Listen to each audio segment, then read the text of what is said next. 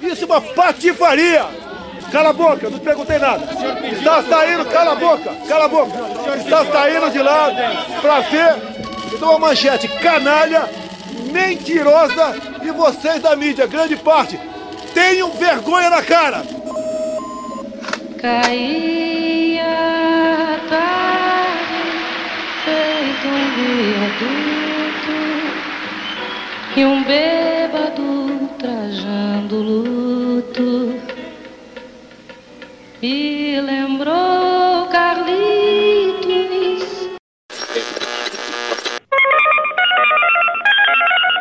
Chamada a cobrar. Para aceitá-la, continue na linha após a identificação. Miolo de pote? Miolo de pod? É miolo de pod. Miolo de pod, melhor podcast. Pode ou pode? Pode ou não pode? Mas pode mesmo? Miolo de pod? Podcast que chama. Miolo de pote. Ave Maria, só fala água. Tu trabalha na Cagés, é? Arriégua, é só miolo de pod.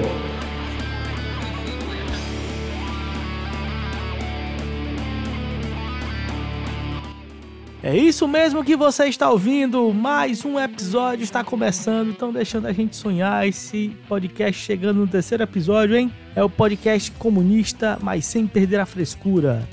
A gente já começa esse episódio com aquele quadro do dicionário cearense. No episódio passado eu expliquei o que era miolo de pod. Hoje eu vou explicar o que é essa frescura. Quando eu falo frescura, para quem não é do Ceará, não é no sentido sudestino da coisa. É no sentido cearense mesmo, do verbo frescar, que quer dizer zoar, brincar, tirar onda. Então, no episódio de hoje, a gente vai fazer esse podcast desmiolado, se encher de miolo, conversando sobre a conjuntura atual, sobre números, né? A gente vai falar dessa quarentena, a gente vai falar com pessoas da esquerda sobre os 491 dias de Bolsonaro no poder e a gente vai falar também de um cara muito especial que está fazendo aniversário. Tá gravando no dia 4 de maio à noite, então a gente não é não, a gente não é responsável, esse episódio vai sair no dia 6, por nada que acontecer no dia 5. Então se um vulcão é, entrar em erupção, se Bolsonaro falar mais 500 mil asneiras, que é a única coisa que a gente pode é, prever, a gente não vai ter como analisar esse taurino, para dizer, pra gente lembrar que esse podcast também acolhe a esquerda esotérica. No primeiro episódio eu falei mal de signo, né? O pessoal achou ruim. Episódio sobre ciência e, e pseudociência. Então aqui a gente também acolhe, né? Esse taurino revolucionário chamado Karl Marx está fazendo aniversário. A gente vai conversar um pouco também sobre isso.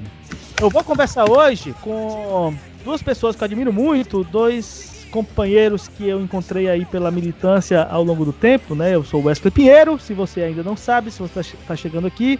Sou um cearense que mora no Rio Grande do Norte, trabalha em Mato Grosso e estuda no Distrito Federal. Então, é, já passamos por vários lugares ao longo desse tempo e hoje a gente vai conversar aqui com dois militantes.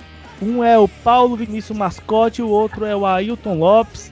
E eu queria que eles se apresentassem, dissessem aí o que eles fazem, onde eles estão, como eles estão nessa quarentena e o que, que a gente pode saber das frentes que eles estão militando. Ok, é, primeiro é um prazer estar aqui, né? Um, agradecer também o convite, estar aqui nessa experiência de podcast. Bem, eu sou militante do pessoal, atualmente estou na presidência estadual do pessoal Ceará é, sou militante também é, LGBT, inclusive participo do setorial da diversidade, é, setorial LGBT do PSOL, e também militante da oposição sindical bancária aqui no estado do Ceará. Já fui do movimento estudantil, do DCE, onde a gente, inclusive, é, se conheceu no movimento estudantil, eu, Wesley e uma galera. Né, e hoje é, trabalho como bancário. Né? Desde 2001 sou funcionário do Banco Brasil e também Sou linguista crítico, né? Sou formado na área de estudos da linguagem com essa perspectiva crítica. Sou, é importante dizer isso, né? Sou ferroviário, que não conhece, um time aqui do estado do Ceará. E não estou no mesmo patamar do Max, mas também sou taurino, né? De 22 de abril. Olá, Wesley, é, todos os ouvintes aí, satisfação estar aqui no podcast, no Miolo de Pod. É, satisfação também estar tá no espaço aqui com o Ailton, prazerzão. É, eu sou militante do PCB, do Partido Comunista Brasileiro.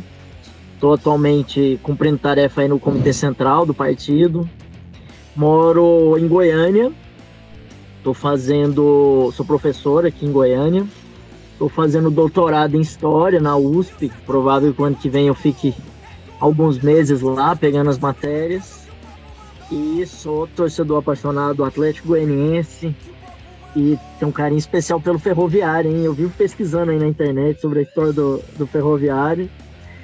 E aqui no. Nós temos até um símbolo parecido, né? O símbolo do Atlético do Ferroviário, então é um, é um triângulozinho. E vou fazer aniversário daqui uns dias também, hein? Estamos próximo aí, dia 29 de maio. Estamos colados aí. Esse aniversário na quarentena, dentro de casa. É, se a gente for pensar no, no, mês todo aí, eu fiz agora dia 19 de abril, então tamo, tá todo mundo muito, muito perto do Marcos aqui.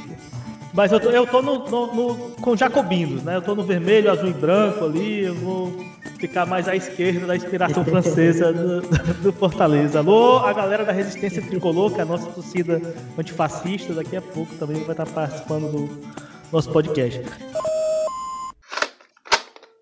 É, eu queria começar com, é, ouvindo vocês dois, como é que vocês, enquanto militantes partidários, né, e pessoalmente, estão enxergando esse momento, né? A gente está vivendo um primeiro momento político de extrema confusão mesmo, né? De dificuldade de compreensão, de, de uma leitura mais profunda da realidade, tanto por parte da, das massas, mas também das nossas organizações, né? Caso, como é que vocês veem isso? Bom, sobre a conjuntura é, política, econômica, social. Esse é um momento onde nós acabamos de vir aí de um de mais um ato do bolsonarismo, um ato onde ele, o Bolsonaro é, agrupa sua militância para, entre outras coisas, pedir o fechamento do, do Congresso, é, para se posicionar pelo fechamento do, do Supremo Tribunal Federal e onde ele dobra a aposta. Então, o Bolsonaro vem vem se posicionando de forma a nunca recuar. Para quem pensa que depois daquela primeira mobilização, aí presidentes das casas legislativas falam, ministros do Supremo falam, personalidades, que ah, agora ele vai recuar. Não, ele a posição tem sido de avançar mais e mais, apostando aí não cerca de 25 a 30% de uma base que tem se mantido fiel ao bolsonarismo. Então, é uma conjuntura é, preocupante se a gente pegar que o Brasil não está na América Latina é, imune ao que tem ocorrido nos países vizinhos, o que ocorreu na Bolívia, o que ocorreu é, no Equador, o que ocorreu um pouco um tempo atrás no Paraguai, eu acho que não dá para descartar alguns tipos, alguns formatos de golpe. Se vai ser um golpe clássico, se vai ser um golpe dentro do golpe, ou se o Bolsonaro vai conseguir ter mais força para ir se movimentando no seu projeto, acho que ainda não dá para saber, mas não dá para subestimar esse tipo de atitude que ele vem tomando. E, por outro lado, enquanto o, o, Bolsonaro vai radicalizando a sua base, a mobilização da sua base, nós temos um avanço sobre a vida dos trabalhadores. Tanto na postura do Bolsonaro de é, atender os desejos econômicos, de liberação da economia, mesmo ao custo da, das mortes das pessoas. Então, o discurso do Bolsonaro eu entendo que não é só um discurso do irracionalismo, anti-ciência, mas é um discurso que atende a grandes interesses é, econômicos, e, de outro lado, mantém-se é, o, o, Estado é, democrático de direito, ele funciona para o interesse do grande capital, que é, por exemplo, esse pacote de medidas que, é, sob o argumento de ser um pacote para ajudar a saúde, ele obriga os estados e municípios e a própria União a congelar qualquer tipo de investimento no serviço público, no sentido de aumento salarial ou de progressão, ou seja, já começa a apresentar, a colocar a conta nas costas da classe trabalhadora ainda durante a pandemia, né? Não é nem assim, ah, depois da pandemia vão jogar a conta nas, vão tentar jogar as contas nas costas do trabalhador. Já estão começando a jogar agora. Então, é o projeto do golpe fica é, é, é muito ruim de ver que a esquerda não consegue se colocar quanto protagonista, nenhuma esquerda mais social-democrata e que, inclusive, tem uma inserção maior no parlamento e mesmo presença no movimento sindical e popular, como o PT e o PCdoB, tem governadores, é, não, não consegue se colocar enquanto um ator principal. E a esquerda radical também, PCB, PSOL, é, Unidade Popular, é, também não conseguem se colocar, o PSTU não consegue se colocar no cenário. Então, é muito preocupante, porque nós temos de um lado a direita clássica em aliança com a própria extrema-direita passando mais reformas e mais medidas sobre os trabalhadores, e ainda o perigo de uma radicalização de uma extrema é, direita e uma possibilidade de medidas ainda mais restritivas de liberdades democráticas. Olha, primeiro é o Bolsonaro, eu avalio e não apenas ele, Trump, Boris Johnson, uns mais, uns piores, outros né, é um grau de piora cada vez maior, são uma revelação, na minha avaliação, da crise, da crise humanitária que a gente vive. Né? O ódio a quilombolas, negros e negras, LGBTs, mulheres, essa raiva, esse ódio todo é o que inspira algum nível de democracia, de igualdade, de direitos, de liberdade. Não é ódio ao STF, não é ódio ao Congresso, é ódio a qualquer projeto humanitário e, e democrático. Né? É, são as agressões diversas. Vimos as agressões a jornalistas, trabalhadores e trabalhadoras da imprensa, mas também há, há pouco era a agressão, por exemplo, de bolsonaristas, de seguidores, seguidoras deles, é, a, a, a, profissionais da saúde, a trabalhadores e trabalhadoras da saúde. Né? Então, é um projeto de ódio que não é só o Bolsonaro que representa, é, não são é, necessariamente um um, apenas os fundamentalistas, né? Você vê as falas do Guedes, né? É, quando o Guedes esteve aqui em Fortaleza, a forma como ele se referiu à primeira dama da França, desqualificando as mulheres, como ele se referiu depois a possivelmente empregadas domésticas, mas referindo-se também à classe média. Então, é, o presidente do Itaú Unibanco, né, quando ele fala é, que esse momento que o Brasil vivia, claro, até antes da, da pandemia, era um momento excelente porque nós tínhamos baixas taxas de juros e um alto, um alto índice de desemprego. Então, assim, é para desmascarar, na verdade, que não é só o Bolsonaro, é essa elite podre que governa o país há muito tempo e que nunca esteve tão satisfeita de ter um governo fanfarrão que ri pisoteia em cima da miséria, em cima do sofrimento, inclusive do sofrimento da morte né, de milhares de pessoas, podemos chegar a dezenas de milhares de pessoas, infelizmente, fatalmente, é, possivelmente chegaremos a esse número. Então, pisa em cima, né, aquele dono da madeira, todo. Então, são os vermes que governam há muito tempo, mandam, porque quem governa a gente elege governantes, mas na verdade quem governa é essa elite que governa para si, né, para roubar tudo o que tem, o que pode roubar do povo e ainda quer, inclusive, é ao invés de taxar grandes fortunas, milionários, na verdade taxar o servidor público, que já paga 27,5%, por exemplo, sobre imposto de renda, que tem altas alíquotas em relação ao INSS, que aumentou ainda mais com a com a reforma da Previdência, enquanto dispensa, por exemplo, altas dívidas fiscais e previdenciárias das grandes empresas. Então, essa burguesia, né, e aí não é só no Brasil, no mundo inteiro, o que ela pode tirar mais sangue, mais sangue do povo. E agora aparece o Moro nesse último, né, nessa última semana, é, pintando de bom moço, depois de ter passado quase dois anos no governo, convivendo com tudo isso, aceitando tudo isso, inclusive pedindo pensão vitalícia, né? Pensão vitalícia para poder assumir o ministério, troca pelo STF, e, e, agora fala da interferência na Polícia Federal. Por que, que só agora ele vai falar da interferência é, é, do Bolsonaro na Polícia Federal, onde todos os seus filhos estão envolvidíssimos em, diversos crimes, inclusive que saiu agora do Ministério Público é, investigando a, racha, a rachadinha do Flávio Bolsonaro, que inclusive servia para financiar prédios ilegais na milícia do Rio de Janeiro. Então nós temos um governo da mutreta, da fake news, e não é à toa, tudo isso é muito bem pensado. Então eles sabem que dizer essas aberrações, esses absurdos chamam a atenção, vira pauta da imprensa e inclusive arregimenta esse bando de seres hor horrendos que infelizmente a gente tem que conviver, que, é, conviver, que a gente chama ainda de seres humanos, de humanidade, que acha que, que pode dizer tudo isso numa boa, né? É, o apelo a torturadores e torturadoras, todo esse tipo de agressão, feminicídio, todo esse tipo de coisa, né? Então, esse é, essa é uma, é uma lógica, é um modus operandi desse tipo de gente e que, claro, encontrou um terreno fértil na desesperança das pessoas com a política e em meio a toda uma crise econômica. Então, faltando mais dinheiro no bolso, né, do trabalhador e da trabalhadora, é com tanto desemprego, vendo gente roubar, então isso gera uma indignação. E essa pecha foi colada em toda a esquerda e não apenas no PT. Então, são muitos, é, foi um caldo cultural todo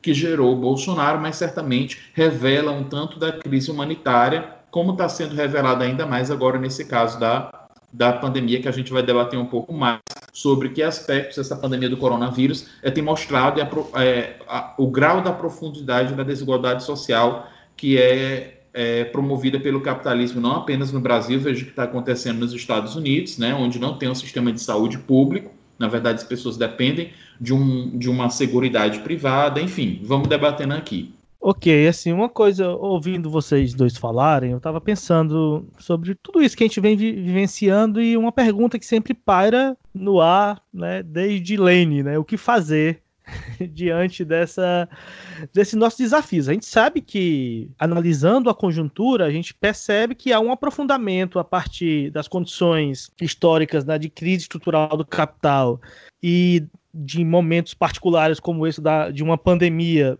que são oportunidades do Estado burguês aprofundar uma política de necropolítica, né, de necroliberalismo. A gente já, já tinha um, uma coalizão, como vocês bem colocaram, de, de uma construção profundamente conservadora e ultraliberal, mas que no campo de uma pandemia que faz com que a gente tenha que ficar dentro, dentro de casa quase que somente assistindo ou no máximo interagindo virtualmente com a possibilidade de degradação ainda maior dos direitos que a gente já vem perdendo ao longo de tantas décadas, a pergunta é o que fazer. E a pergunta não somente do ponto de vista imediato, porque o aprofundamento da pauperização da classe trabalhadora não faz com que a consciência de classe se eleve do ponto de vista imediato. Então, a ideia de nós vamos chegar no fundo do poço e na hora que chegar no fundo do poço as pessoas vão finalmente acordar, ela não é real. Porque a gente também não sabe onde é o fundo desse poço, né?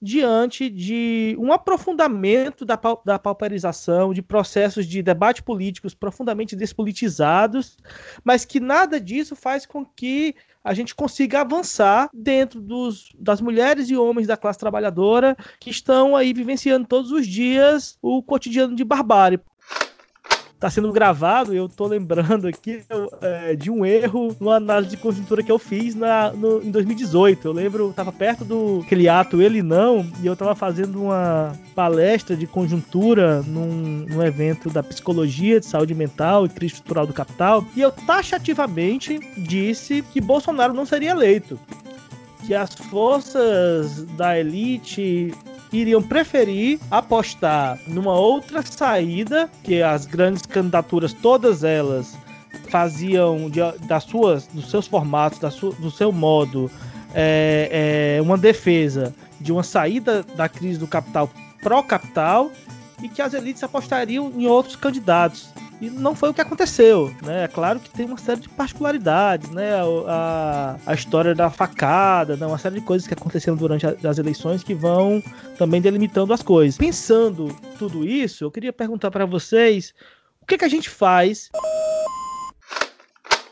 Então, eu entendo também que, partindo dessa questão que você falou da análise de conjuntura em 2018, que a opção número um da burguesia do grande capital nem era o Bolsonaro mesmo, que eles prefeririam um governo do Geraldo Alckmin, um governo do, do Partido Novo, do Amoedo, que a melhor forma de implementar a, dominação é com o máximo de consenso possível, apesar da gente saber que na periferia do capitalismo sempre o elemento co, é, coerção é muito grande, né? Mas o que foi possível foi o Bolsonaro. E aí é, é possível ver mesmo na própria disputa entre as frações é, do poder hoje que não é uma, um consenso o próprio Bolsonaro, há uma, há uma, há uma disputa. Não é bom para o capital que o Bolsonaro fique é, arrumando problema, o ministro da Educação fique arrumando problema com a China,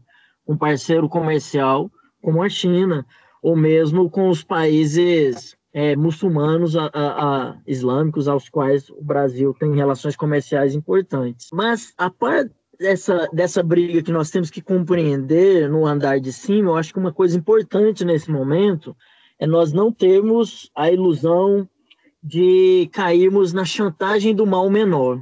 A chantagem do mal menor, por muito tempo, foi o projeto do social-liberalismo, da conciliação de classe, que era mais ou menos, ó, tá, os petistas falavam, tá ruim com a gente, pior sem a gente, senão vai vir aí o PSDB, vai vir o Aécio e tal. E aí muitas vezes no segundo turno a gente tinha que tampar o nariz e lá, né, PT, em nome do mal menor. Agora nós chegamos numa situação ainda mais crítica, onde essa chantagem é apresentada assim, olha, mais vale o Rodrigo Maia do que o Bolsonaro. Olha, mais vale o Geraldo Alckmin, mais vale o Dória, mais vale o Caiado do que o é, do que o Bolsonaro. Então, a chantagem de que existiria aí uma direita racional, e de que esse capitalismo, então, mais racional, interessaria mais a classe trabalhadora. E eu acho que uma, um dos desafios da esquerda é não abrir mão de ir a fundo de, da, da radicalidade da resposta. E a radicalidade da resposta parte da radicalidade do programa. Quer dizer que, olha, o projeto do golpe que passou pela saída da, da Dilma, por inventarem lá os motivos, o golpe parlamentar, judiciário, midiático, com STF, com tudo e com apoio dos Estados Unidos, foi para garantir um conjunto de, de reformas, de baixar o preço da força de trabalho, de desregulamentar e acabar com as conquistas dos trabalhadores na Constituição de 1988, de intensificar o aparato repressivo quando os trabalhadores é, colocarem a cabeça para fora para resistir. Então, eu acho que o projeto do golpe está em andamento e ele tem mais de uma cabeça. Então, nós precisamos reafirmar a radicalidade que não é possível humanizar o capitalismo, não há setor da burguesia interessado em um capitalismo mais humano, porque não tem nada de humano na PEC da morte, no congelamento dos recursos é, do dos investimentos em serviço público por 20 anos, e que um programa mínimo que a esquerda tem que apresentar, ele passa pela reversão do que foi implementado na reforma trabalhista, na reforma da Previdência, nesse congelamento de gastos. E, então, por um lado, seria é, uma unidade mínima num programa anticapitalista. E, no, e, e, uma, e uma segunda questão importante seria a gente avançar na, na organização. Não dá para a extrema-direita estar profundamente capilarizada nos bairros, muitas vezes através das igrejas, para a extrema-direita e a direita estarem capilarizadas do ponto de vista do seu projeto ideológico, que é a lógica do empreendedorismo, é, de que as empresas júnior dentro da universidade é algo é, aceitável, de que as mini empresas dentro dos institutos federais tecnológicos é algo aceitável, de que as ONGs são algo é, aceitável não, é, não é aceitável ideologicamente, nós temos que estar construindo o quê? Nós precisamos de retomar o movimento popular, as associações de moradores, as rádios comunitárias, é, os grêmios estudantis têm que voltar a existir, as entidades estudantis não podem ser dentro das faculdades particulares só para negociar preço de mensalidade, não, não dá para a gente se organizar é, pensando que as eleições vão resolver o nosso problema, eu acho que o caminho passa pelo quê? A construção do poder popular, mas não enquanto uma bandeira genérica. A construção cotidiana de extensão popular, de enraizamento dos bairros, cursinhos comunitários e organização de sindicatos e de entidades é, do movimento popular numa perspectiva de um programa radical, que é o único possível para bater de frente com esse projeto que o, o, o Ailton trouxe tão bem aí, né? Que é um projeto de, de barbárie, né? um projeto desumanizador e que está conectado a um projeto é, mundial que é como resolver os problemas da crise do capitalismo que se, que se apresentaram muito profundamente a partir de 2008, como uma crise estrutural. Então, é, vão ter saídas à extrema direita, com, com xenofobia, com morte, com governo de extrema direita, e vai ter a social, o social liberalismo dizendo que é possível voltar a um, a um, um suposto passado idílico. E aí é o momento da esquerda radical se apresentar é, com seu programa, mas para isso também com um, uma construção cotidiana junto à classe trabalhadora e, e, os desempregados. Daí tenho muito acordo né, com a fala do Paulo Vinícius é, em relação às questões que ele colocou, especialmente quando ele fala da radicalidade de resposta, da radicalidade do programa. É, e para poder enfrentar tudo isso, não tem como fazer se não for com uma base social e política organizada. Inclusive, quando a esquerda conseguiu avançar mais, a esquerda, dito no sentido mais amplo, setores que se identificam com as bandeiras, com o programa de esquerda, com uma mudança social, foi quando a gente teve melhor, é, melhor organizado. Né? Veja, por exemplo, o próprio surgimento do PT, que é uma experiência partidária recente da esquerda que, tinha, é, que teve um bom sucesso do ponto de vista da sua organização política e social, foi a partir das comunidades eclesiais de base, né, com sindicatos, movimento estudantil. Então, é, é, é, ter, ter essa base. Né? Nós temos um país, por exemplo, que é majoritariamente cristão e que, infelizmente, é a direita que tem conseguido é, crescer nisso daí através do fundamentalismo religioso que não pega apenas evangélicos, mas também católicos. Então, nós não podemos desconsiderar que o Brasil, assim como a América Latina, tem uma sociedade majoritariamente cristã e, inclusive, esses foram dois pilares, né, entre tantos, mas dois pilares principais sobre os quais o bolsonarismo se ergueu e o Bolsonaro, inclusive, reivindicou isso na última fala dele. É, aliás, na última fala dele, não, na fala que ele fez em relação é, ao Moro, no dia que o Moro é, sai do ministério, que ele diz para contestar que não, não estaria mentindo, ele disse: a pior pecha que pode cair sobre alguém como eu, logo eu, um cristão e militar, é dizer que eu sou mentiroso. Então, no slogan dele estava isso, né? O Brasil e Deus, né? O Deus como cristianismo, o Brasil como nacionalismo patriótico, reivindicado pelos militares, para os quais, inclusive, ele é visto como herói, porque ele busca redimir a imagem dos militares. Não, eles não fizeram uma ditadura, né? Eles fizeram uma revolução para nos libertar do comunismo. Então isso, ele lava a alma dos militares, né? Ele lava a alma dos militares, ele lava a alma dos policiais, né? Que inclusive produzem diversos esquemas de milícia. Então ele junta polícia, milícia e militarismo, né? Tudo isso do lado dele, né? Então é uma veja veja o, a, a combustão que dá aí, né? Então, assim, para poder responder a tudo isso, entendendo isso como um fenômeno, como eu disse, é uma, é uma revelação da crise humanitária que a gente vive, porque é o aprofundamento da barbárie capitalista em todos os aspectos, além do cultural, político, econômico, né? ou seja, a combinação disso daí. Portanto, é, é, é um barril, não é nem um barril de pólvora, nós estamos aí em plena guerra aberta, né? É, é, e no nosso país isso está de uma forma muito mais mais perversa, nós precisamos sim entender que não há mais o que perder. Entender que não há mais o que perder. Não adianta ficar, ah, não vamos pedir o impeachment do Bolsonaro porque pode ser o Mourão. Ou então não vamos fazer nada, vamos ficar assistindo, né? Ou então vamos ficar só nessas iniciativas parlamentares. Ora bolas. É claro que é necessário que haja. É, a gente fica recorrendo ao STF para ele não, não nomear é, o cara da Polícia Federal, recorrendo ao Congresso para um ministro vir prestar é, é, explicações, e fica nessa, solta uma nota, é, enfim, até o, até o pedido de impeachment por diversos partidos de esquerda demorou sair. Então, assim, ah, porque os militares podem. Os militares já estão aí, né? Então, assim, a gente achar que essa prudência, essa cautela toda vai nos levar a uma, res... a uma resposta que diga respeito a uma saída para a classe trabalhadora é um equívoco enorme. Essa cautela não serviu, nem mesmo nos governos do PT, de aceitação, como disse o companheiro Paulo Vinícius, em relação a tudo que existia, como também não vai, não vai responder, não vai servir agora, entendeu? Não vai impedir nenhuma tragédia. Todo dia é uma tragédia nova. E a tragédia ela está se sucedendo junto, está acontecendo junto aos, aos, setores mais, mais vulneráveis. Eu queria, inclusive, voltar aqui para o primeiro de maio, né? Que a gente falou do primeiro de maio. Veja, é, é, é, quase impensável que nós tenhamos tido dois atos virtuais, duas lives de 1 de maio. Nós não conseguimos unificar o 1 de maio. E nós não conseguimos unificar o 1 de maio porque, veja que surreal, nós não conseguimos unificar o 1 de maio por causa do Rodrigo Maia, do Alcolumbre e do Fernando Henrique. Ou seja, com tudo que está acontecendo, com a retirada de direitos dos trabalhadores e trabalhadoras, as centrais sindicais que chamam os algozes dos trabalhadores e trabalhadoras para o palanque virtual do 1 de maio. É impensável. Ou seja, ao invés de nós priorizarmos a unidade da nossa classe, nós não tivemos nenhum problema em dividir. Nós não, né? Um setor. Não, um setor que não fomos nós responsáveis pela divisão. Um setor não teve nenhum problema em dividir a classe para estar ao lado do Davi Alcolumbre, do Fernando Henrique Cardoso e, e, e, e, do Rodrigo Maia, que apunhalam, apunhalam a nossa classe. Por quê? Porque eles é, permitiram, a, no acordo com o Centrão, aprovar os 600 reais. É isso?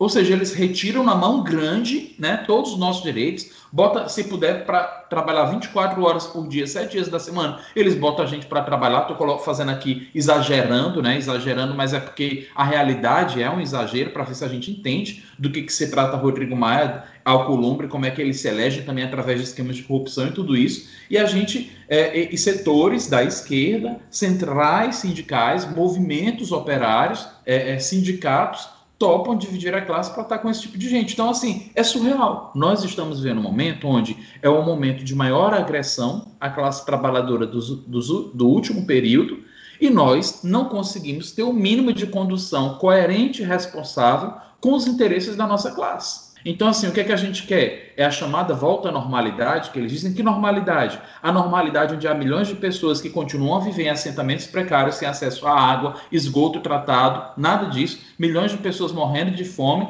é porque, veja, está faltando leite, está faltando tudo isso agora na pandemia, não é só porque ela era inesperada, né? Porque é, se você tem condições sanitárias mínimas e condições de emprego e trabalho mínimo digno para o povo trabalhador, ele consegue fazer isolamento e distanciamento social, consegue garantir essas condições. Então, a pandemia ela só revela ainda mais a profundidade da desigualdade desse sistema. Então, se nós não tivermos, como disse o companheiro Paulo Vinícius, um programa que dê conta disso, e não só disso, de rompimento mesmo com esse sistema capitalista, porque muda o governo, é extremamente instável. Todas as, to, todas as instituições é, estarão voltadas para a garantia da ordem. Qual a garantia da ordem? Da ordem burguesa contra os trabalhadores e trabalhadoras. Mesmo o PT, mesmo o PT com a Dilma se ajoelhando, garantindo que ia fazer reforma da Previdência, que ia contingenciar os gastos, eles tiraram o PT. Mesmo o PT com toda a conciliação que buscou fazer, eles tiraram. Então, é, é preciso estar mais organizado socialmente, politicamente. Infelizmente, nós estamos aquém disso ainda, mas não há outra saída, não há segredo, não há, não há, não há solução mirabolante ou mágica. É, é a nossa capacidade de nós conseguirmos organizar a nossa classe através de diversos espaços onde ela existe, onde ela atua, através de um projeto que dê resposta a todas essas questões. Só para finalizar, é, queria colocar só mais dois, dois outros elementos, muito rapidamente. Primeiro, a gente está atento para os novos sujeitos, para os novos sujeitos não, essa palavra, mas para certos sujeitos políticos que têm despontado. Como assim? É, sujeitos LGBTs, mulheres, negros e negras têm ocupado as lideranças de movimentos sindicais, de movimentos sociais e mesmo dentro de partidos políticos, mesmo que esses partidos políticos não promovam é, esse tipo de protagonismo. Então a gente ficar atento também para isso, para que essas, essas lideranças estão ocupando um protagonismo maior. E segundo aspecto é entender que para superar todos esses problemas, a gente tem que superar, inclusive, a própria lógica capitalista, no sentido de a gente precisa controlar a produção, a distribuição da riqueza. A que é que deve servir a produção? Nós devemos continuar com 79% da soja, da soja produzida no mundo, servindo para proteína animal. Isso é sustentável? O petróleo é sustentável, né? O sistema financeiro que domina o mundo, tudo está financiarizado, os bancos estão lucrando com a pandemia, a Amazon está lucrando com a pandemia, ou seja, é, é, repensar tudo isso. isso. Isso só pode ser repensado se for na lógica, na perspectiva dos interesses da classe trabalhadora. Que ouvindo vocês falando sobre isso, eu tava, eu estava lembrando aqui agora da entrevista que o Guilherme Boulos deu essa semana no podcast lá do B do Rio, que é um podcast da Central 3, lá do Rio de Janeiro, muito legal e ele reconhecendo uma série de atrasos que a esquerda tem diante do enfrentamento da pandemia. Né? A gente sofre, é, a gente apanha, na verdade, é, na guerra de informações. Assim. Não por acaso, ele vai colocando que não é uma, apenas uma ideia de inabilidade, mas aquilo que vocês também já colocaram, essa é a direita mundial está organizada e tem uma tática de desinformação muito vencedora. Ganhou nos Estados Unidos, ganhou aqui, ganhou em uma série de lugares, com a mesma tática, com esse processo de, de guerra, de desinformação, e com um processo muito é, desesperador, né? Que é como as coisas vão se naturalizando. Esse, essa enxurrada de escândalos num país profundamente moralista como é o Brasil, né? E o moralismo ele não é fruto somente de uma direita, se a gente for pensar como se construiu a esquerda num processo pós-redemocratização, como o eticismo na política foi uma das bandeiras principais, né? o próprio PT como um partido de massas cresceu nos anos 90 como um partido que não rouba, né? A, a ideia de projeto de sociedade foi cada vez mais se enfraquecendo e a ideia de um de políticos éticos foi cada vez mais se fortalecendo. Então a gente foi perdendo é, do nosso vocabulário socialismo, comunismo, essas palavras que fazem medo. Tenho certeza que a os ouvintes e as ouvintes que estão ouvindo aqui, uma boa parte tá com aquele meme na cabeça agora, né? E o Lula e o PT, que aqui, é, esse meme não é só de bolsonarista não. As pessoas que se dizem do campo progressista estão nesse momento nos ouvindo e pensando assim, ok, mas e a eleição? A gente vai ficar é, vai de novo essas pessoas do PSOL e do PCB falando que tem que radicalizar e o que, que a gente vai fazer imediatamente? A gente vai continuar discussando. Estou fazendo provocações, né? Obviamente, não é, não é o que eu defendo aqui. Mas eu, eu, tô, eu vi no Instagram do Ailton esses dias que ele relembrou a dissertação dele lá, que fala sobre o discurso do, do Hugo Chaves como aglutinador na América Latina. O Ailton também se coloca como socialista, o mascote se coloca como comunista. E a fala da gente aqui é uma fala que vai à raiz, né? Portanto, profundamente radical. Mas a minha pergunta é: como é que nossas bandeiras de luta vão chegar à consciência das massas se elas estão assustadas, se os trabalhadores e as trabalhadoras estão profundamente assustados com, com, com esses nomes? Como é que a gente vai falar de socialismo, de comunismo? Como é que a gente vai falar de processos revolucionários, ou pelo menos como é que a gente vai falar de direito, de tolerância, de direitos trabalhistas, de que o Estado promova é, políticas contra a desigualdade social, que a gente fale de combate à LGBTfobia, racismo, se a nossa, a, a nossa própria classe está profundamente assustada com as nossas bandeiras de luta.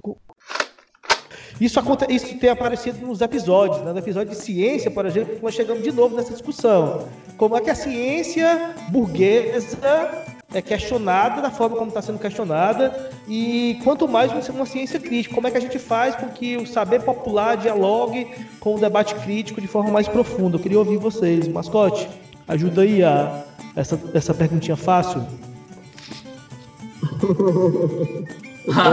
ainda, bem que é, ainda bem que é o mascote que começa.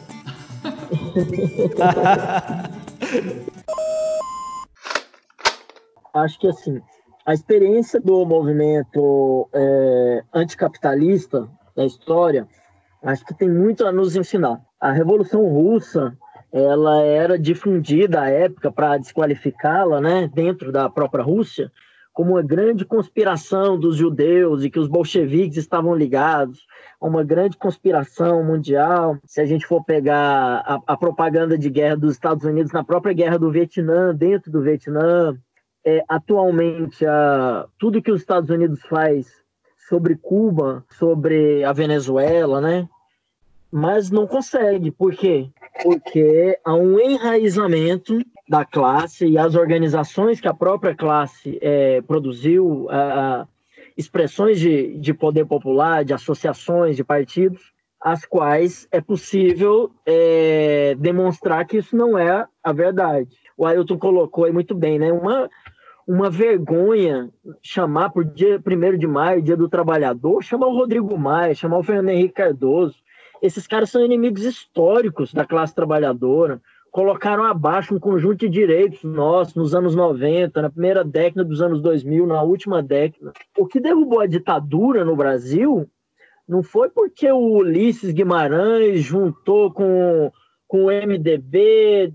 Não, o que derrubou a ditadura foi a força dos trabalhadores organizados, era aquele movimento operário punjante que, que, tinha, que tínhamos ali no ABC, eram as comunidades eclesiásticas de base, eram os movimentos populares, o movimento nacional de meninos e meninas de rua, era o movimento estudantil se reorganizando nas escolas, nas faculdades. Isso é que acabou com a ditadura militar e que garantiu a Constituição.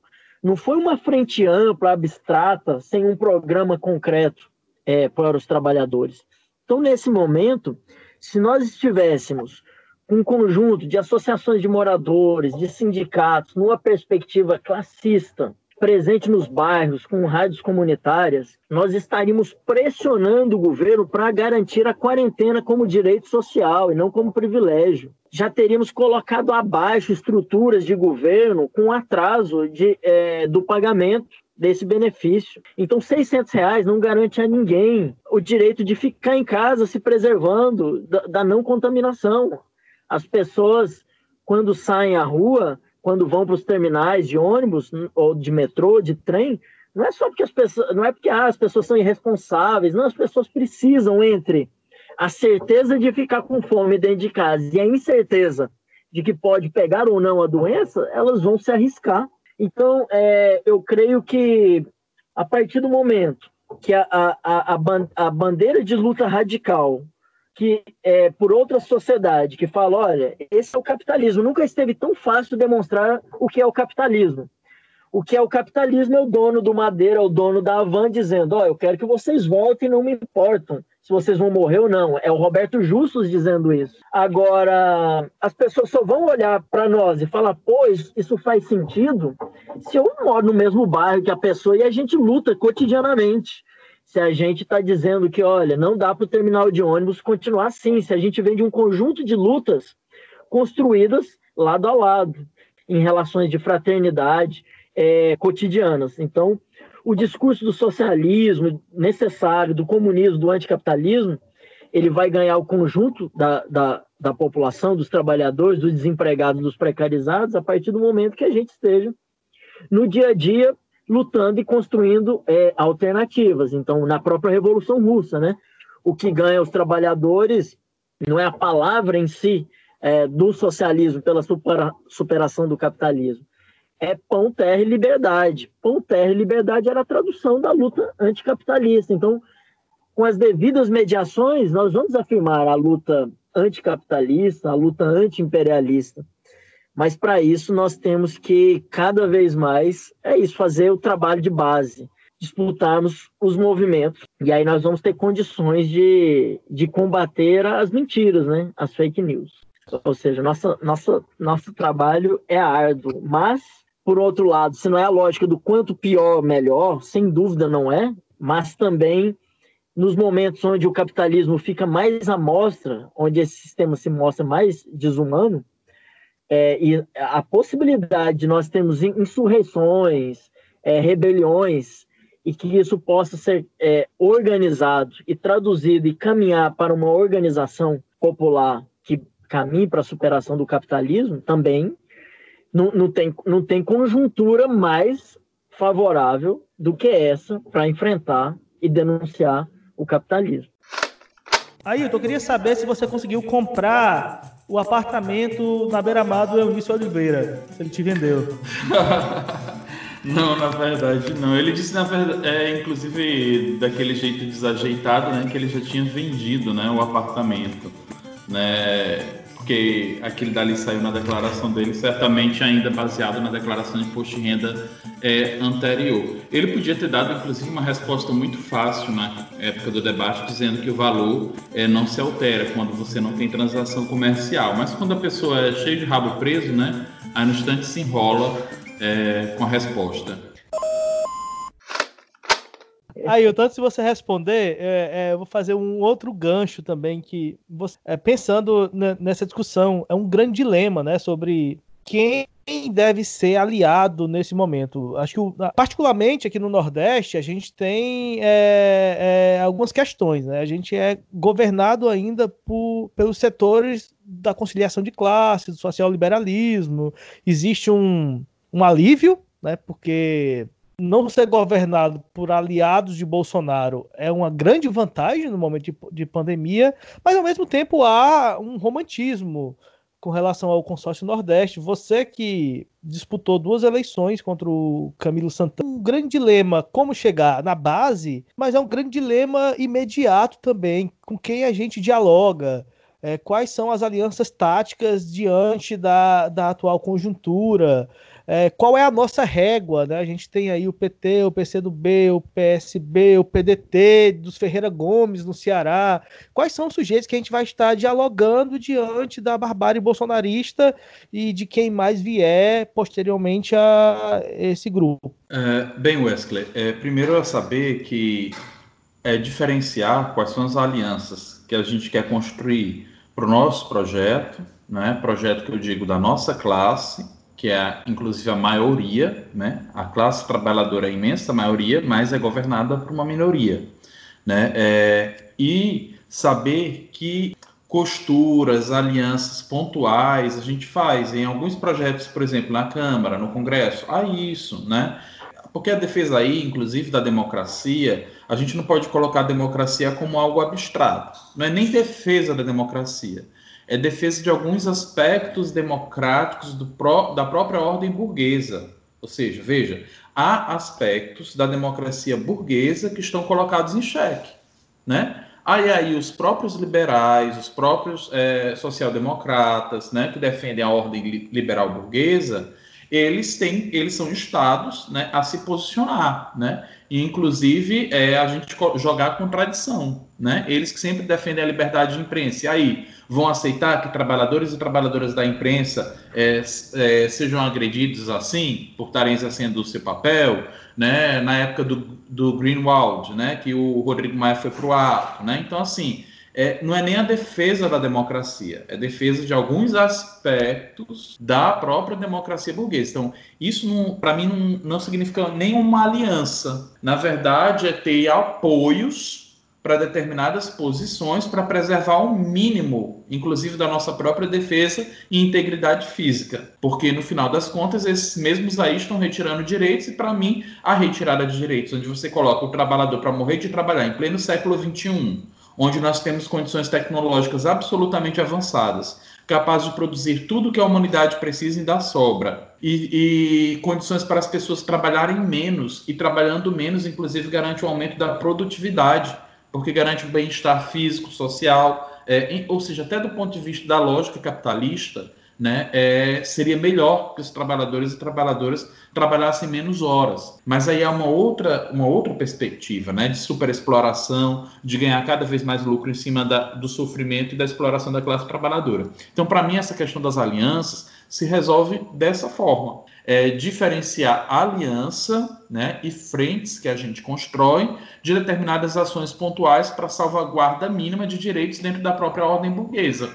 que vão, vale salientar que se fosse para avaliar do ponto de vista do que defende a ordem liberal burguesa, várias dessas coisas são rompidas no cotidiano e não só no governo Bolsonaro. Basta ver como é que é construído o sistema prisional, não apenas no Brasil, mas diversos países capitalistas, não apenas na periferia do capitalismo, né? Quem é que são os presos, por que é que são presos, como são presos, quais as condições a que são colocadas, né? Por que, que algumas pessoas têm acesso à saúde pública, outras não. Em alguns países nem saúde pública tem. Então, isso é democrático? Porque na ordem liberal burguesa vai estar lá dizendo que todos somos iguais perante a lei. Somos iguais perante a lei. Ou seja, nem a democracia que eles colocaram e escreveram numa Constituição ou no papel, eles cumprem. Então, acho fundamental, nesse tempo que a gente diz, ah, tem que ter a frente democrática, tem que ter a frente de defesa dos direitos dos trabalhadores. Para ainda, o que é democracia mesmo? Vamos debater, né? Vamos debater também, porque às vezes a gente acaba neutralizando as categorias, neutralizando os conceitos e dando como de barato que o Rodrigo Maia defende a democracia. Pera ainda, que democracia? Porque qual o maior atentado à democracia de dizer que todos somos iguais perante a lei? Que, por exemplo, é, aliás, existem vários atentados, mas só para citar um grande atentado, a emenda 95. A emenda 95 é dizer que você não vai ter garantido direito à saúde e à educação. Vai depender se vai ter o dinheiro aí, porque o dinheiro vai ser destinado para pagar banqueiro, é, é, para financiar o agronegócio, né? para financiar uma termoelétrica no estado do Ceará. E aí a gente chega no governo Camilo Santana. Diante da tragédia, algumas, algumas unidades e algumas alianças pontuais ou apoios pontuais, hum, na falta do termo mais adequado, são necessários, né? No caso da pandemia do coronavírus, o Camilo, inclusive, quase que fraqueja, o Camilo Santana, governador do estado do Ceará, e libera é, algumas atividades. Tanto que ele é, emitiu um decreto e de madrugada, teve, antes da, da madrugada, no fim da noite, teve que rever o decreto, que o próprio secretário de saúde é, é, se posicionou contrário àquele, àquele decreto. Claro que internamente, não publicamente, né? Por conta da pressão dos chamados setores produtivos. Produtivo o quê? Produtivo é o trabalhador, que é quem de fato produz a riqueza. Mas, enfim, então, para mim, essas questões das alianças se resolvem é, mu muito nesse aspecto. E eu acho que a gente tem que questionar o que é democracia, porque senão daqui a pouco vai todo mundo achar que né, o que a gente vivia antes era uma democracia. Democracia para quem? Pode ser para mim, no sentido de que eu consigo expressar a minha opinião, de que eu tenho um prato de comida, de que tenho um local para morar, mas quem não tem nada disso é democracia que ele vive, o capitalismo tem ofertado democracia para as milhões de pessoas que vivem ao relento e na fome. Então, isso é, é fundamental a gente questionar. E, no mais, só para não ser, não ser redundante, né, é, a fala está muito de acordo com várias questões é, que Paulo Vinícius levanta, né, quando ele diz como convencer trabalhadores e trabalhadoras, é isso, é sendo eles, vivendo e convivendo com eles. É assim que a gente é, consegue. Mas é, eu queria destacar um aspecto sobre essa questão das fake news. Eles não têm vergonha de mentir. Né? O bolsonarismo não tem vergonha de mentir. Eles montam coisas estapafúrdias mas que a gente precisa estar é, tá preparado para o diálogo todos os dias. É isso, né? Eles, eles têm todas as mentiras e nós temos toda a realidade, né? O desafio é como é que a gente coloca as determinações dessa realidade é, como bandeiras de luta e isso vai aglutinar as pessoas. E aí, mascote, dá para subir no, no palanque com, com o Caiado? aí em Goiás? então, foi justamente essa questão que surgiu aqui, inclusive parlamentares do PT, é, jornalistas que se colocam num, num campo mais crítico, começaram a elogiar muito o Caiado, que o Caiado era muito responsável, que ele era diferente do Bolsonaro, porque o, o Caiado é, era o homem da ciência, que ele era um médico. Bom, o bom da, da gente estar tá aí com a realidade ao nosso lado é que essas coisas não, não, não duram muito, né? É, em uma semana, nós temos hoje 75% de todas as atividades econômicas liberadas do estado de Goiás. O, o líder da Igreja Assembleia de Deus aqui do estado deu uma declaração de, de que ele se reuniu com o governador e conseguiu, com o governador, a liberação para os cultos voltarem a funcionar. Abertamente ele assumiu o lobby. O, o, o Caiado se reuniu com o presidente das federações comerciais, industriais e vem cedendo, abrindo todos os setores da economia. Então, ao fim e ao cabo, é, foi muito mais uma bravata, muito mais é, um discurso não há uma distinção de, de, de, projeto de fundo entre o DEM e o, e o Bolsonaro, nesse momento, quando se fala muito, ah, agora o Bolsonaro está com centrão, se a gente for ver, semana passada teve reunião aí de articulação do governo Bolsonaro com o prefeito de Salvador. Quando o, o Maia, o pessoal reclama que ele está engavetando e não dá procedimento aos pedidos de impeachment, há um setor do DEM que é contemplado com cargos no governo federal o governo federal ele apresenta uma, é, um conjunto de medidas econômicas e políticas que é o projeto do DEM, então, não dá para sentar com o Caiado, muito é, partindo aí também das contribuições que o Ailton é, traz. É, a questão é, não dá para dissociar a questão, a democracia da questão econômica. Então, se a democracia ela não, não fala em, em se ela não democratiza também o acesso à riqueza, que possibilidade as pessoas terão de exercer a democracia? Por isso que a gente fala mais em luta pelas liberdades democráticas e não luta pelo Estado democrático de direito. Porque esse Estado brasileiro, ele é democrático de direito só para uma pequena parcela da população. Então, é, o número de mortes de, de pessoas negras e pobres nas periferias ela aumenta ano a ano e ela cresceu inclusive nos governos do PT. Se a gente não colocar em questão para discutir é, liberdades democráticas o projeto do golpe, que essa última eleição ela foi uma fraude. Ou seja, um juiz vai lá e impede um candidato de participar das eleições e põe ele na cadeia para que porque ele estava em primeiro lugar nas eleições. Então, por mais que agora o próprio PT não queira falar em golpe, e esse golpe não foi um golpe só contra o Lula ou contra a Dilma, que foi condenada por um crime que nem existe, que todos os governadores fizeram.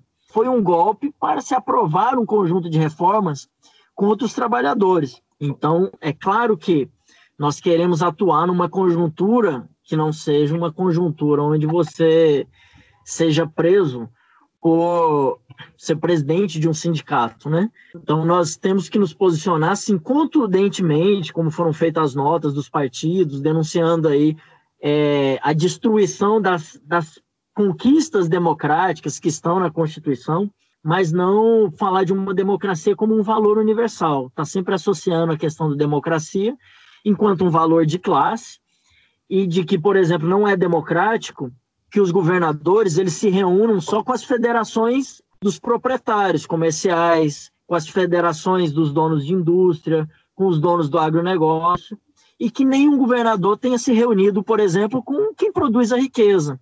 Você não viu nenhum governador, nenhum presidente, nenhum ministro se reunir com os representantes dos sindicatos, das associações, para pensar agora medidas para garantir uma quarentena efetiva, um isolamento social efetivo. Então, não dá para agora falar em democracia de maneira abstrata. E nem esse setor está muito afim também de discutir isso, não. Às vezes eu acho que uma galera que insiste, ah, nós temos que chamar todo mundo, esse pessoal também não está muito afim, não.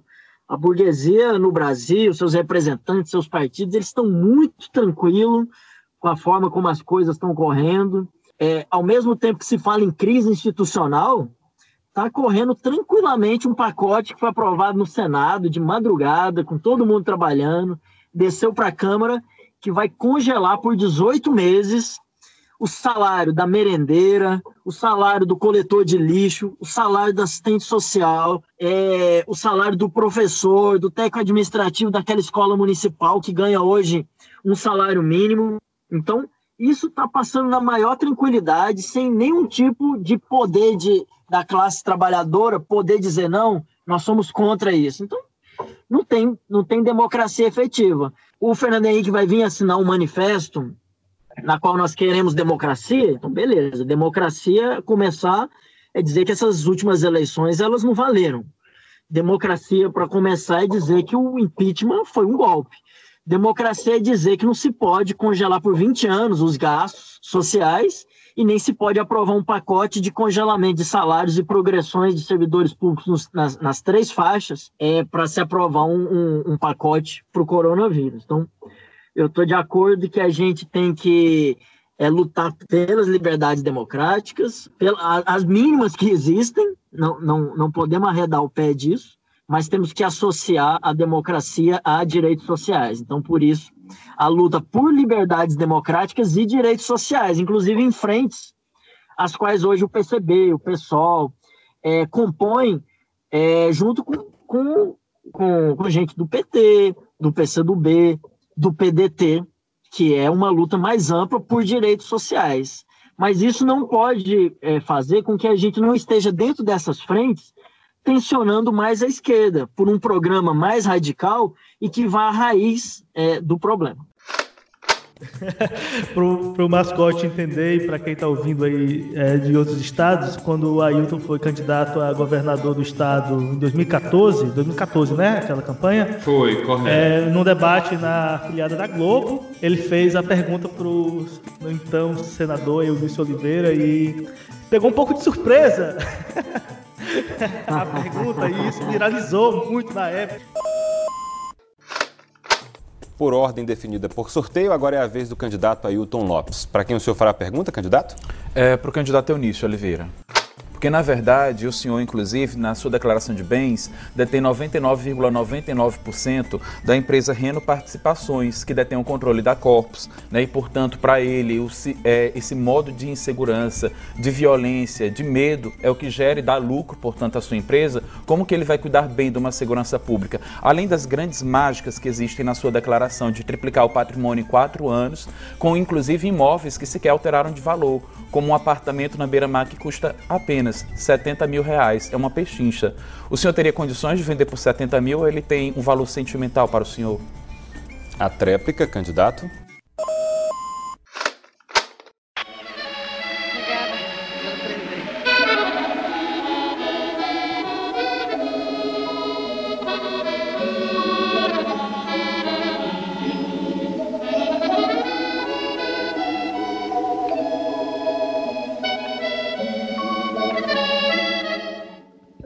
Ailton, você é do partido de Marielle Franco, né? Você é um LGBT que sempre colocou isso nas campanhas eleitorais, que vivenciou é, ao longo das campanhas também todo o ódio e LGBTfobia é, dos adversários e apoiadores dos adversários.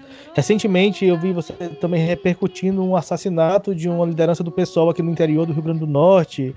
É, a gente pode chamar esse governo federal atual de fascista? E a segunda pergunta, é preciso ter medo nesse momento? Você tem medo nesse momento? Você se sente um alvo nesse momento? É, primeiro, né, é, tem um, um dito aí que fala que a coragem não é você não ter medo, porque medo acaba que nós costumeiramente temos de alguma coisa, né? Mas é você ir adiante mesmo tendo medo apesar do medo, você ir à frente e lutar. É, e as lutas que nós assumimos é, são lutas das quais a gente não pode fugir, que tem a ver com as causas que a gente defende, né? É, Marielle Franco, por exemplo, ela foi assassinada em torno de dois dias após ela ter denunciado o Batalhão da Morte, que estava é, desaparecendo, na verdade assassinando, né, para dizer corretamente, é, meninos né, da, da, na, na periferia do Rio de Janeiro. Então, é, ela denunciava isso, ela poderia ser alvo, ela poderia morrer? Podia, mas o que, é que ela ia fazer? Ia ficar calada? Não. Né? Então, a, a luta nos, nos, nos coloca é, questões as quais a gente não pode fugir. A gente não vai deixar de lutar pela a Sônia Guajajara. Quantos indígenas não têm sido assassinados? Mas a Sônia Guajajara não vai abandonar essa luta. Ela vai continuar dizendo o que ela pensa, né? A Dorothy Stank continuou lutando, apesar de lá ser um, um, um, barril de pólvora onde ela podia ser assassinada a qualquer momento e foi assassinada, né? Eu sempre digo assim, nós não procuramos a morte, né? Mas nós não fugimos da luta. Então, assim, nós é, na luta nós buscamos nos preservar ao máximo, nos proteger ao máximo, mas a gente não pode é, deixar de lutar pelo perigo que a luta pode trazer. Né? Na verdade, a vida é cheia de riscos, mas a gente não pode abandonar as nossas causas e as nossas lutas é, é, em nome dos riscos, é saber conviver com esses riscos. E também não aceitar, não aceitar é, a impunidade, não aceitar a injustiça contra quem quer que seja, né? contra quem quer que seja. E o que houve com Dorothy Stang, o que houve com Chico Mendes, o que houve com Marielle Franco, e o que há com não, com todos os jovens negros, mulheres, LGBTs que são assassinados por serem quem são, né, os povos indígenas, todos esses que são oprimidos, oprimidas, explorados, explorados no cotidiano, porque nós somos classe, né, e a nossa classe é uma classe heterogênea, é uma classe diversa do ponto de vista é, da, da forma como se expressa em gênero, etnia, orientação, diversidade sexual, é entender, né, inclusive, como todas essas expressões da nossa classe, todas essas nossas origens, todos esses nossos desejos, eles também é, são explorados né, é, e servem nessa contradição do capitalismo essa máquina de moer gente. Então, essas coisas não estão separadas. Né? A nossa classe tem gênero, a nossa classe tem cor, tem orientação sexual, e é preciso a gente reconhecer isso. É, inclusive porque isso também é útil à reprodução do capitalismo. Né? O machismo é importante para, por exemplo, para os capitalistas a justificarem o porquê que tem menos política social para as mulheres, porquê que pode pagar menos para uma mulher do que um homem, e, a, e aí você gerar, inclusive, mais exploração, mais mais-valia em cima disso. Então, é, é, importante, é necessário para o capitalismo buscar é, meios e justificativas né, de reproduzir essas explorações para que ele possa, inclusive, avançar ainda mais na sua sanha de, de cada vez obter mais lucro, né? e mais é, predatória contra a humanidade. Então, tudo que ele possa é, avançar contra nós, ele vai utilizar. Então, a luta dos direitos humanos é uma luta nossa, né, no sentido de entender a luta do direito à moradia, do direito à saúde, do direito à educação, tudo isso é a luta dos direitos humanos. Quem luta por isso são aqueles que têm os direitos humanos negados, ou seja, nós, a classe trabalhadora. Ailton, vai ter eleição esse ano e você é pré-candidato? Não sei se você sabe Olha, responder as duas perguntas, mas eu estou Até, fazendo. a- é, até agora está mantido o calendário eleitoral, vai ser algo bem estranho, diferente, vai ser um outro desafio para a gente, a não ser que seja prorrogado, mas tudo está sendo diferente, tudo não, né? Mas há, coisas sendo diferente nesse momento da pandemia, houve uma mudança de qualidade nas relações sociais, etc.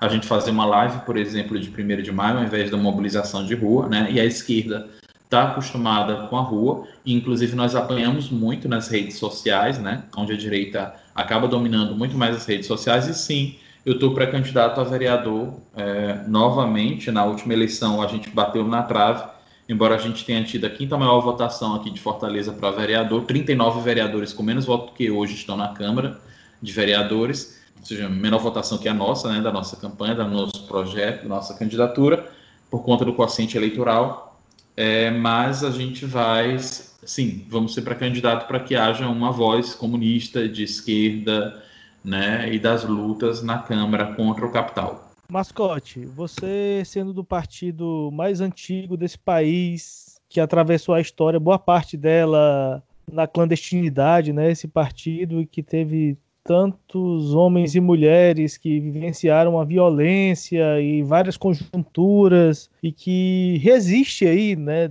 dentro da, da, da política brasileira. A gente pode chamar esse governo de fascista? E qual é a tarefa dos comunistas, dos comunistas nesse momento? Então, Wesley, é, nós entendemos que é um governo que tem elementos fascistas, que ele tem nós chamamos de um, um proto-fascismo, mas não pode ser é, definido sobre o, sobre o risco da gente ser é, anacrônico, pegar uma, uma realidade, encaixá-la.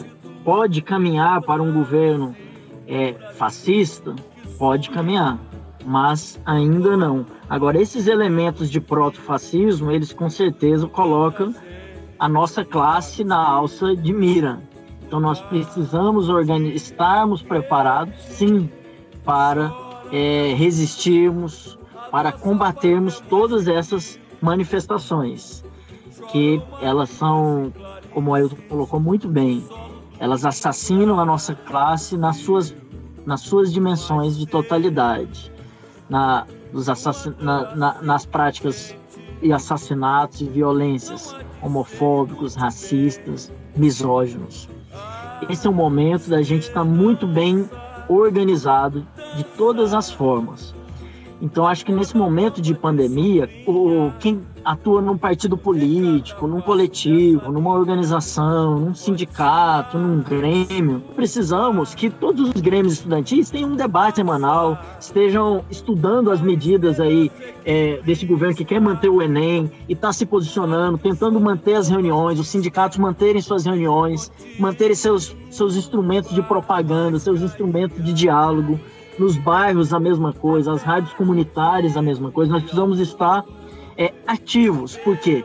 Porque eles não estão parados. A manifestação é, do bolsonarismo no dia 3 de maio é um exemplo disso. Então, nós queremos militar, sim, sem a condição de ilegalidade que foi colocado, por exemplo, aos comunistas na maior parte da, do, do século XX no Brasil e no mundo. Mas temos que estar preparados para todas as condições. É necessário dizer, o Ailton trouxe muito bem, que as reformas eleitorais que têm sido feitas, elas são para colocar na ilegalidade a esquerda radical, mesmo que numa legalidade quase ilegal.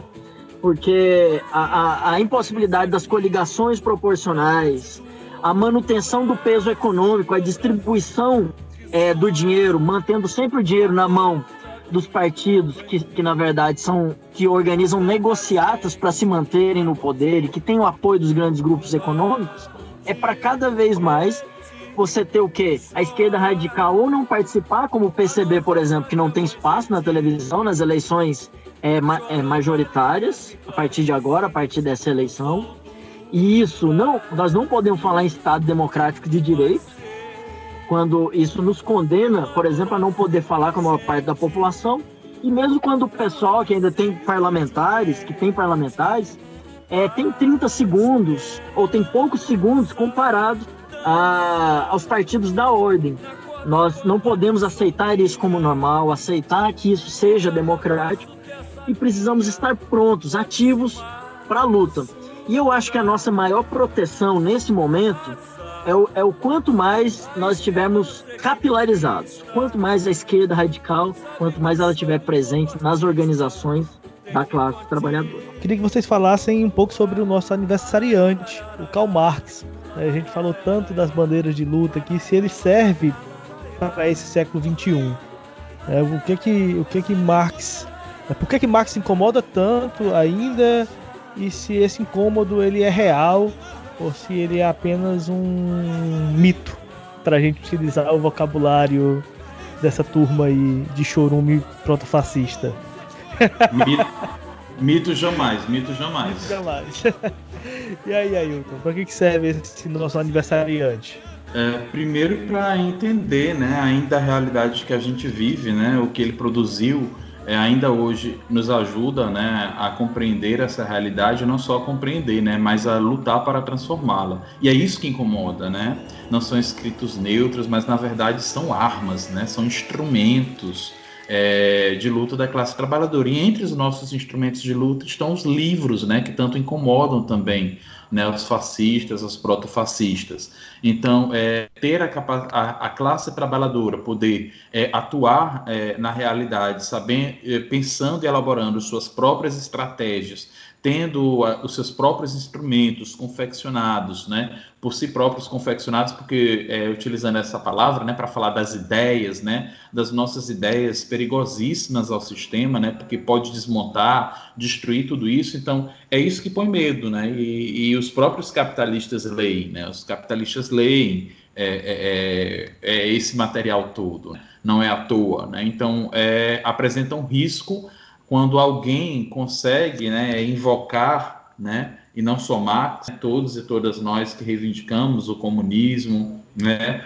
o marxismo histórico dialético, é, invocamos é, que a classe trabalhadora se levante né, e possa né, lutar por aquilo que lhe é de direito, né, que é governar suas próprias vidas, nossas próprias é, existências, para um outro tipo de humanidade, onde nós sejamos de fato é, plenamente livres. Né? E isso assusta aqueles que querem ter é, a riqueza quase toda em suas mãos. Né? Um sistema onde, por exemplo, 26 é, pessoas, 26, gente, já pensou 26 pessoas no mundo inteiro tem a mesma riqueza de quase 4 bilhões de pessoas, né? ou seja, me, é, tem a mesma riqueza de metade do planeta, né? na mão de 26 pessoas. No caso do nosso país, são 5 pessoas, cabem numa mão, você conta nos dedos de uma mão. 5 pessoas no nosso país têm a mesma riqueza que metade de todo o povo brasileiro.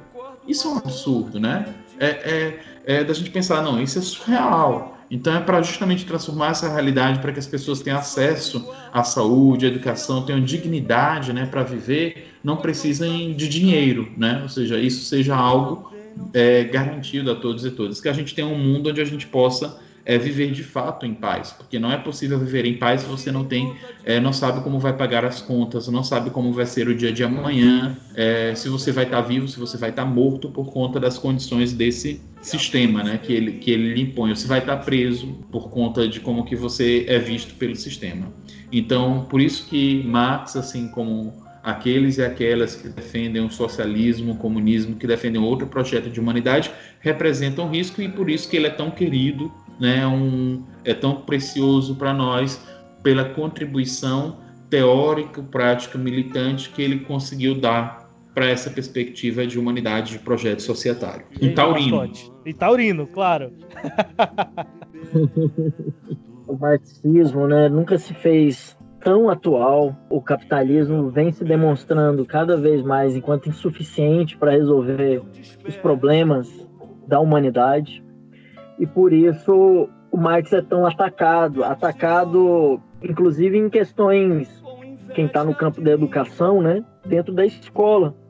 Então, esse projeto Escola Sem Partido, ele diz ter como objetivo atacar o marxismo cultural. Então, na verdade, é, a produção hollywoodiana, você vê que os inimigos é, comunistas continuam. Para quem assistiu agora, acho que foi a segunda temporada daquela série Stranger Things, eles voltam lá que os inimigos são comunistas vai, vão fazer filme do, do, da, da Marvel, né? Sempre tem que voltar no passado, tem um inimigo comunista. Isso demonstra o quão perigosas são as ideias do Marx para aqueles que vivem do trabalho alheio, né? Da exploração do trabalho alheio. Bom demais a gente estar tá fazendo esse debate tão próximo aí do, do aniversário do Marx e saber que as ideias deles, dele, né? Continuam mobilizando pessoas é, lutando por liberdade, por justiça no mundo inteiro, continua mobilizando iniciativas tão importantes como essa, desse podcast, continua mobilizando cursos de formação dentro de sindicatos, debates acalorados dentro do movimento estudantil, do movimento popular. Então, Marx salva aí a nossa a, a, nossa angústia cotidiana desse momento de isolamento, quando a gente pensa no Marx, quando a gente lê o Marx, na atualidade das suas ideias, nos dá um, um, um sopro de esperança de que nós estamos no caminho certo. Vamos fazer um parênteses sobre essa questão do Eunício. Adorei essa, essa cutucada aí, né? Saber dessa cutucada do Ailton sobre o Eunício. E o Eunício tem uma particularidade que ele tem uma terra aqui em Goiás, onde o MST fez uma ocupação sobre essa terra. E o tempo que o MST ficou ocupado nessa terra do Eunício, é, os trabalhadores rurais estabeleceram uma relação muito boa com os moradores da cidade de Corumbá, de Goiás, uma cidade muito antiga, perto é, dessas, desse local onde foi ocupado. E o, o preço dos alimentos caiu na cidade, que o, o MST vendia é, para a cidade. Você tinha as festas com pamonha, com milho, que envolvia toda a cidade. E o Eunício ganhou, né? Esse é o papel do judiciário no sistema burguês o direito de tirar o MST de lá, mas hoje o MST tem um centro de formação política ali nessa região ainda. Então, gente, assim, é, pra gente encerrar mesmo, é, agradecer demais vocês dois, né? É, esse podcast eu tô, tô, sempre falando que ele é uma desculpa para conversar com pessoas que eu não vejo há tempos e, né, tomar uma cerveja lá no, Centro Acadêmico Livre de Serviço Social da UES, ou então lá uhum. em Cuiabá, né, mascote? Tomar uma cerveja lá no. Como era o nome? Na Praça da Mandioca. Na Praça da Mandioca, no Clube da Esquina, até 5 horas da manhã. Mascote ligando de madrugada, Isso. saindo do Lúcio do Caju. Exatamente. É maravilhoso. Muito bom conversar com vocês. Eu queria que vocês encerrassem, fizessem as considerações finais e vocês falassem é, para as pessoas que, que escutaram essa nossa conversa e que acham tudo isso muito distante, né? Falar para meu pai e para minha mãe que estão isolados dentro de casa lá em Jaguaretama, para os estudantes, para os trabalhadores, para as pessoas que estão ouvindo podcast pela primeira vez, né? Eu tenho brincado sempre que, que meus convidados os convidados do podcast nem ouviram podcast, não sabem nem o que é podcast. Então, são a, a, geralmente as primeiras vezes, os primeiros contatos também com podcast, inclusive dos convidados. E falar para as pessoas o que, o que fazer né, nesse momento de pandemia, de isolamento social, nesse momento é, de Bolsonaro e de protofascismo, de tanto obscurantismo que a gente enfrenta e de falta de perspectiva.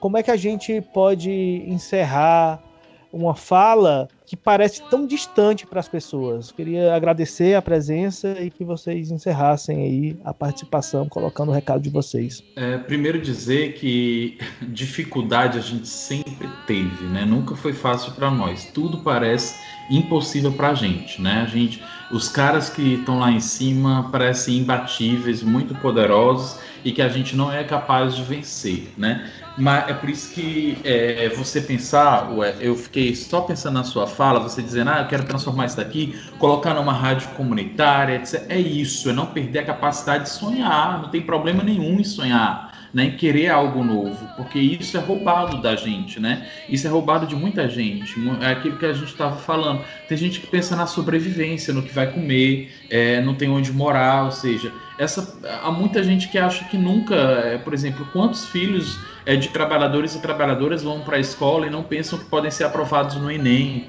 que não podem ir para uma faculdade. Então, nós não podemos permitir que roubem a dignidade, que roubem o sonho, que roubem a possibilidade de existência e de existência plena, não só no sentido de ter o que botar no prato que precisa, isso daí é o básico, de ter onde morar, mas também de sonhar, de gozar, de amar, de cuspir nas estruturas, de dizer que isso não presta, de poder ter a possibilidade de dizer eu posso mudar o mundo, eu posso mudar tudo isso daí. Então a gente tem que ser aqueles que sejam. Nós, nós precisamos inspirar as pessoas pelo melhor que seja possível, apesar da tragédia humana que se abate todos os dias é, contra tantos de nós. É superar a indiferença, né? a indiferença de continuar vivendo no mundo a despeito de tudo que aí existe e não fazer nada para mudar. Então a gente tem que, é, de alguma forma, lutar contra isso, lutar contra essa tragédia humana, e por isso que eu lembro hoje Flávio Migliaccio, né? ou Migliaccio, né? como alguns é, queiram falar, que foi um ator, né, aí mais de 80 anos. Lembro Aldir Blanc e lembro todos aqueles e aquelas trabalhadores e trabalhadoras da, das, da cultura, das artes, né, que vivem por aí a tentar inspirar de alguma forma alguma mudança no mundo, com todas as contradições que a gente vive, mas saber que nós somos esse sujeito sensível, né? Nós somos sujeitos também do sensível, né? Nós sentimos, nós sofremos e nós podemos também inspirar algo novo, né? Então, eu terminaria Aliás, eu não termino, eu acho que aqui a gente não está terminando, nunca vai terminar. Isso é um contínuo de diversos processos, esse podcast, né? É, é, esse miolo de pod que a gente está aqui. Wesley, muito obrigado, muito obrigado pelo convite. Não tem a cervejinha aqui do lado, mas tem um bom. Obrigado pela oportunidade de bater o papo também com Paulo Vinícius, né? Que eu não conhecia, né? Muito bom, agradeço. Obrigado, Paulo Vinícius. Obrigado, Wesley. E obrigado quem está escutando a gente nisso daí. Então, é, é, um, é uma, um bate-papo que envolve muita gente e por isso que eu terminaria dizendo assim, a gente tem que se dar as mãos mesmo, né? Às vezes parece que o momento que a gente vive da humanidade é muito angustiante e que tudo que a gente faça não vai ser o suficiente, mas a gente não pode se eximir de fazer até onde a gente pode é, entender que tudo isso faz parte de uma escala histórica. Se nós chegamos até aqui é porque teve muita gente que, mesmo dizendo para elas que era impossível, eles foram lá, continuaram batalhando e possibilitaram a nossa existência. Nós só existimos porque muita gente lutou antes de nós. Então nós precisamos permitir essa possibilidade de existência à humanidade. Nós precisamos continuar permitindo isso. Então, nós não podemos fugir a esse nosso papel histórico e nós não decepcionaremos. Agradecer bastante pelo, pelo convite, dizer que uma satisfação aí esse diálogo é, com o Ailton. Nós temos aí no Ceará né, uma relação boa, experiências boas entre o PCB e o PSOL, experiências de luta em, em diversos espaços comuns de atuação. Nós estamos construindo nacionalmente, né, o PCB e o PSOL, o Fórum Sindical e Popular das Juventudes é uma iniciativa importante. Quem tiver aí nos ouvindo, quiser dar uma jogada aí na internet, Fórum Sindical e Popular das Juventudes, apresentou inclusive agora um programa mínimo para enfrentar a, a pandemia, medidas necessárias para a gente lutar, pressionar o Estado para garantir a quarentena, garantir o isolamento social enquanto direito dos trabalhadores. O Wesley, né, camarada, é, saudade, hein? A gente tem que encontrar lá em Cuiabá. Obrigado pelo convite, parabenizar pela iniciativa, esses espaços de comunicação popular é, são muito importantes. E para quem está ouvindo aí o, o, o, o, miolo de pod, às vezes pensa, pô, mas essa conversa de comunismo, de socialismo, isso é coisa para quem fica na universidade, lendo livro. Não, para a gente lutar junto, lado a lado, a gente tem um acordo, a gente quer viver da riqueza que a gente produz, a gente trabalha pra caramba. Quantos, quantos aí que estão ouvindo, seu pai, sua mãe, seu avô, sua avó, trabalhar, trabalhar, trabalhar, e aquela máxima de que quem trabalha sempre alcança, nunca aconteceu. E aí, aquele patrão que sempre reclama, né? Vou ter que te demitir, vou ter que diminuir seu salário, tá sempre tá ali trocando de carro todo mês, fazendo uma viagem bacana por ano, as grandes empresas só crescendo. Você vê aí no jornal que o agronegócio bateu recorde de venda, as indústrias far farmacêuticas batendo recorde de venda, e a gente não entende, né? E por que, que 50% da população brasileira não tem saneamento básico? Por que, que o Brasil está entre as 10 maiores economias do mundo e tem tanta miséria, tanta pobreza? Então, o que nós queremos é que aqueles que produzem a riqueza possam viver dessa riqueza, possam viver bem. É isso que nós queremos, é isso que nos une. A casa que a gente mora, o prédio que a gente mora, o banco da pracinha onde a gente senta, a escola onde a gente vive, o prédio mais chique da nossa cidade foi feita pelas mãos de um operário mais simples. Então, se a gente faz os prédios, se a gente faz as escolas, se a gente faz as comidas mais gostosas, por que, que a gente faz os vinhos mais gostosos, as cervejas mais gostosas? Por que, que isso não pode ser nosso? Então é só, é só isso que a gente tem que ter acordo. O resto a gente vai estudando junto, aprendendo junto. Na luta a gente vai estudando a realidade e vendo como mudar ela. E para mudar ela, a gente vai ter que distribuir riqueza, tirar essa cambada de gente que concentra riqueza, que são pouquíssimos, e dizer a riqueza agora é só de quem trabalha. Essa quarentena é um exemplo de como funciona o capitalismo. Por que, que os donos de fábrica, os industriais, dono da van, está desesperado? Porque quer colocar as pessoas para trabalhar de qualquer jeito. Porque a riqueza deles vem da nossa força de trabalho. Então, é isso que o Marx falou lá atrás, quando começaram a surgir as indústrias. É isso que a gente fala hoje, que o PCB fala, que o pessoal fala, que o Fórum Sindical e Popular fala, que tantos trabalhadores, professores, estudantes, operários, desempregados falam.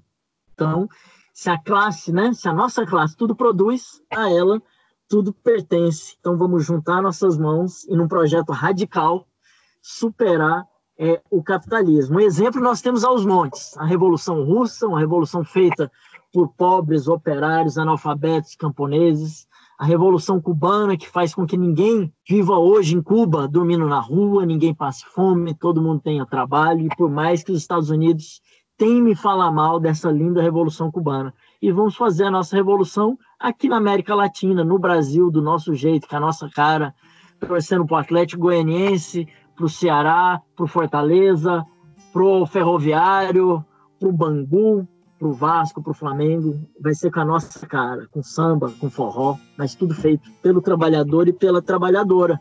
E vai ser uma revolução LGBT, vai ser uma revolução de mulher, vai ser uma revolução negra, vai ser uma revolução do índio, vai ser uma revolução de todos nós. Valeu, gente. Prazerzão estar tá aqui no miolo de pod vamos divulgar esse podcast aqui. Gostei demais. Um abração. É muito revigorante ouvir vocês. É, dá até vontade de fazer unidade com o torcedor do Ceará. É, é bom demais ouvir vocês, viu? A gente vai encerrando por aqui mais um episódio do Miolo de Pod. Você se inscreva no Spotify, no Deezer, no Apple Podcast, no Google Podcast ou qualquer podcastiola que eu não conheça ainda, mas já está em praticamente todas as plataformas. Aí, nos siga no Instagram. A gente volta semana que vem com mais um episódio super especial. Agradecer mais uma vez a Hilton, mascote e as pessoas da BIM que estão ouvindo aqui a nossa conversa nesse momento. É, é sempre um prazer que vocês aprendam também com a gente. Compartilhem, e é isso aí. O pod está transbordando. A gente volta semana que vem. Tchau. abração, viu? Valeu. Um abração, Ailton, Wesley. Bom demais. Bora, dragão, e bora, ferrão. E bora, leão.